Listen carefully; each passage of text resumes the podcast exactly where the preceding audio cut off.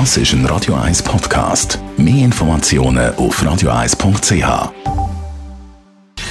Gesundheit und Wissenschaft auf Radio 1. Unterstützt vom Kopfwehzentrum Irlande Zürich. www.kopfwww.ch nach über zehn Jahren ist nämlich heute Morgen die Weltraummission Solar Orbiter gestartet. Mit dabei in den Raketen das Schweizer Röntgenteleskop STIX.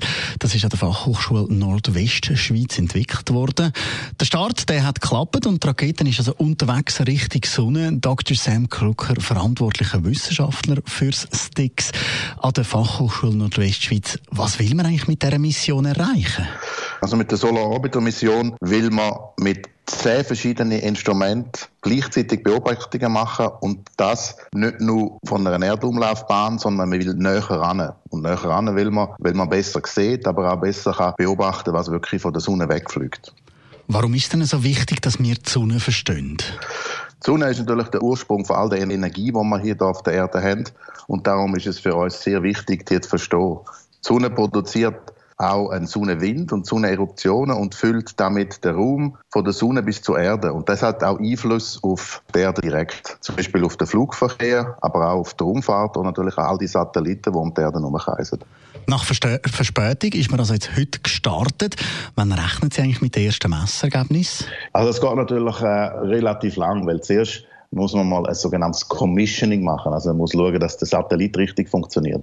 Und dann machen wir das Gleiche mit den Instrumenten. Wir haben zehn verschiedene Instrumente. Also das geht recht lang, bis man dann gesehen hat, okay. Und was wir dann natürlich auch noch haben mit dem Solar Orbiter, eine Phase in der Mission, wo man eigentlich nicht voll beobachtet, sondern einfach äh, näher anfliegen. Und somit äh, haben wir eigentlich dann die ersten guten Daten wahrscheinlich die, der Sommer, wobei allerdings das wird nicht kontinuierlich sein.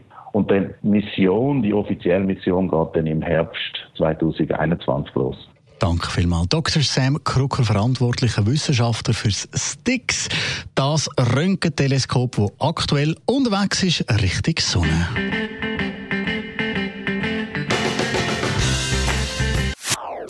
Das ist ein Radio 1 Podcast. Mehr Informationen auf radio1.ch.